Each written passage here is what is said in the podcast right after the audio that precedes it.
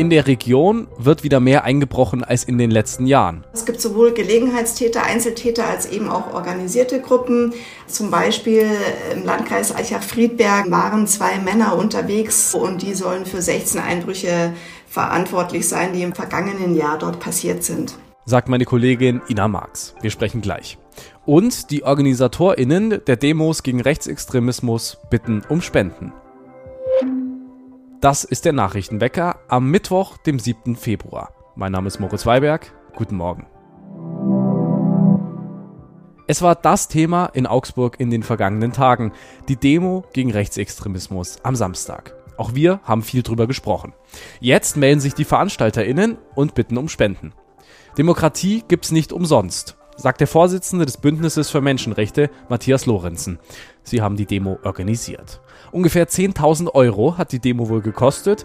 Besonders ins Gewicht fallen die Kosten für Bühne, Technik und Beschallung, sowie die Materialien zur Bewerbung und Durchführung der Demo. Beim Bündnis für Menschenrechte heißt es am Dienstag, die Kosten sind bisher nicht gedeckt. Daher werbe man nun um weitere finanzielle Unterstützung, vor allem durch Spenden. Rund 8500 Geflüchtete leben derzeit in Augsburg. Und im Herbst sah es so aus, als würden die Zahlen deutlich steigen. Deswegen wollte die Stadt eine Halle in Lechhausen bauen, um die Aufnahmestelle in Lechhausen zu entlasten. Nun ist klar, die Halle wird nicht gebaut, weil deutlich weniger Geflüchtete kamen als angenommen. Seit November kamen 75 Geflüchtete nach Augsburg, 134 verließen die Aufnahmestelle, die Situation hat sich also entspannt. Augsburgs Sozialreferent Martin Schenkelberg von der CSU sagt, nach den starken Zuwächsen der letzten knapp zwei Jahre bedeutet dies eine Atempause, um uns für kommende Zuwächse zu rüsten. Von einem dauerhaften Trend zu geringeren Zuweisungen sind wir weit entfernt. In Augsburg hat es heute drei bis maximal zehn Grad und es ist sehr windig. Gut festhalten. Die Vorstellung allein ist schon Horror. Man kommt nach Hause, merkt, dass das Wohnungsschloss aufgebrochen wurde und Wertsachen fehlen ein Einbruch ist erstmal finanziell schmerzhaft, aber auch psychisch nicht leicht, in einer eingebrochenen Wohnung wieder Vertrauen zu finden und sich geschützt zu fühlen. 2023 wurde in Augsburg und der Region wieder deutlich mehr eingebrochen als in den Jahren zuvor. Meine Kollegin Ina Marx hat dazu die Details. Hallo Ina. Grüß dich, Moritz. Ina, warum stieg die Zahl der Einbrüche 2023? Es gibt einen ganz wesentlichen Grund. Ähm, man muss nämlich das Ganze einordnen in die vergangenen Jahre. Und zwar ist die Zahl der Einbrüche während Corona, während der Pandemie, Pandemie natürlich gesunken. Kann man sich auch vorstellen, woran das lag. Die Menschen durften nicht mehr rausgehen. Sie blieben zu Hause. Sie konnten nicht in den Urlaub fahren, waren im Homeoffice. Erst im vergangenen Jahr war wieder ein ganz normales Leben so richtig möglich. Die Leute sind wieder vermehrt in den Urlaub geflogen oder verreist ähm, gehen wieder in ihre Büros, sind ähm, viel unterwegs und ähm, das steigert natürlich die Gelegenheiten für Einbrecher. Also die Zahlen sind größer als in den vergangenen zwei Corona-Jahren. Im Vergleich zu vor Corona, wie ist da das Niveau? Genau, also die Einbruchszahlen haben sich jetzt quasi wieder eingependelt auf das Niveau der Vorjahre. Es hat aber auch immer ein bisschen was mit äh, Zufall zu tun, ob eine Region oder eine Stadt gerade verstärkt heimgesucht wird. Das liegt auch immer daran, ob gerade Banden ähm, sich diese Region, diese Stadt ähm, ausgesucht haben. Das kann natürlich auch noch dazu kommen im letzten Jahr. Welche Rolle spielten denn organisierte Verbrecherbanden in den letzten Jahren in Augsburg und der Umgebung?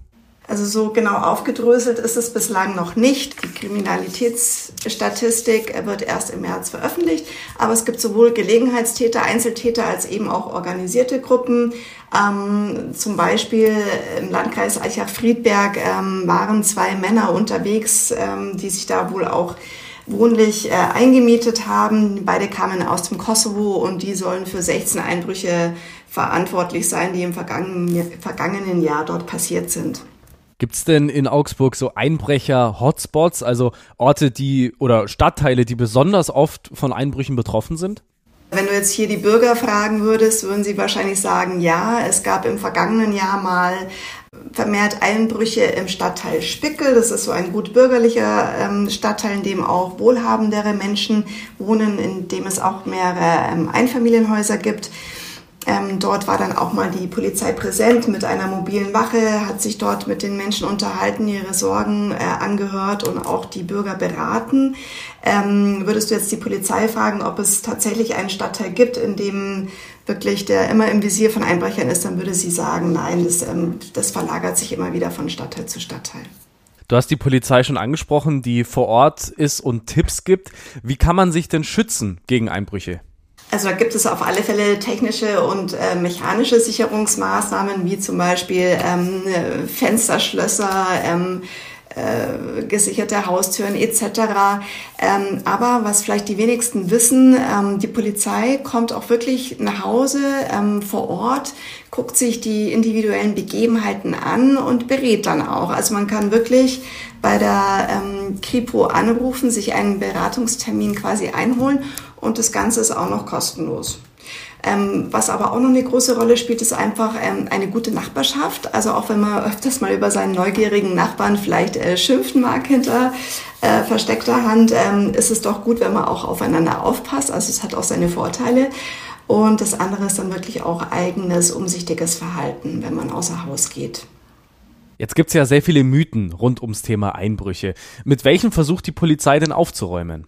Also ganz interessant finde ich, man geht immer davon aus, dass ähm, Einfamilienhäuser, also einzelne Häuser vielleicht öfters ins Visier genommen werden, aber das, dem ist gar nicht so. Die meisten Einbrüche passieren in Wohnungen. Liegt vielleicht auch daran äh, oder liegt mit Sicherheit auch daran, dass es einfach mehr Wohnungen gibt als alleinstehende Häuser. Ein weiterer Mythos ist, ich weiß nicht, wie es dir geht, äh, man denkt sich immer, ja, bei uns oder bei mir wird schon keiner einbrechen, da gibt es ja nichts zu holen. Ähm, das stimmt so auch nicht. Ähm, Einbrecher sind auch oft einfach Gelegenheitstäter, die einfach nach einer günstigen Gelegenheit suchen und die, die brechen auch in einen Kindergarten ein einfach in der Hoffnung, dass dort vielleicht eine Kaffeekasse steht mit 50 Euro oder äh, in, in, Kneipen oder Vereinsheime. Also es, es wird im Endeffekt, wenn sich die Gelegenheit bietet und nicht gescheit gesichert ist, wird überall eingebrochen. Es lohnt sich also auf jeden Fall, sich beraten zu lassen und sich zu schützen vor Einbrüchen. 2023 gab es wieder deutlich mehr in Augsburg und der Region, aber sie sind nicht höher als vor Corona. Meine Kollegin Ina Marx hatte die Infos. Danke, Ina. Sehr gerne, Moritz. So ein bisschen verliert man ja den Überblick über alle Gerichtsverfahren, die der Ex-Präsident Donald Trump an den Hacken hat. Mal geht es um Schweigegeldzahlungen, mal um Steuern, mal um Anstiftung zur Revolution. Ein grundsätzliches Urteil gab es gestern. Trump kann für seine Handlungen im Amt strafrechtlich verfolgt werden und hat keine Immunität. Trump hatte argumentiert, dass er nicht rechtlich für Handlungen belangt werden könne, die zu seinen Pflichten als Präsident gezählt hätten. Konkret geht es um Trumps mutmaßliche Versuche, das Ergebnis der letzten Präsidentschaftswahl 2020 zu kippen. Aber die Immunität, die ihn während seiner Amtszeit geschützt hat, schützt ihn nun nicht mehr, heißt es in einer Erklärung des Gerichts. Trump will Berufung einlegen, wahrscheinlich geht's vor das höchste US-Gericht, den Supreme Court. Die Europäische Union will die klimaschädlichen Emissionen bis 2040 deutlich reduzieren, um 90 Prozent im Vergleich zu 1990. Es geht um unterschiedliche Maßnahmen für den Energiesektor, Verkehr, Industrie und die Landwirtschaft. Der Emissionshandel soll deutlich ausgeweitet werden und gleichzeitig geht es darum, noch viel mehr Energie aus Sonne, Wind, Wasser zu erzeugen. Auch das Entziehen von CO2 aus der Atmosphäre unter speicherndem Boden ist laut der EU-Kommission eine wichtige Säule für das Klimaziel 2040. Heute wird mal wieder gestreikt. Das Lufthansa-Bodenpersonal an den Flughäfen soll heute die Arbeit niederlegen. Laut der Gewerkschaft Verdi werden insgesamt ca. 25.000 Beschäftigte streiken. Mehr als 100.000 Passagiere dürften davon betroffen sein. Betroffen sind die Flughäfen in Frankfurt, Hamburg, Düsseldorf, Berlin und München. Wir streiken nicht, sind morgen wieder für euch da mit dem Nachrichtenwecker. Ich bin Moritz Weiberg. Ciao.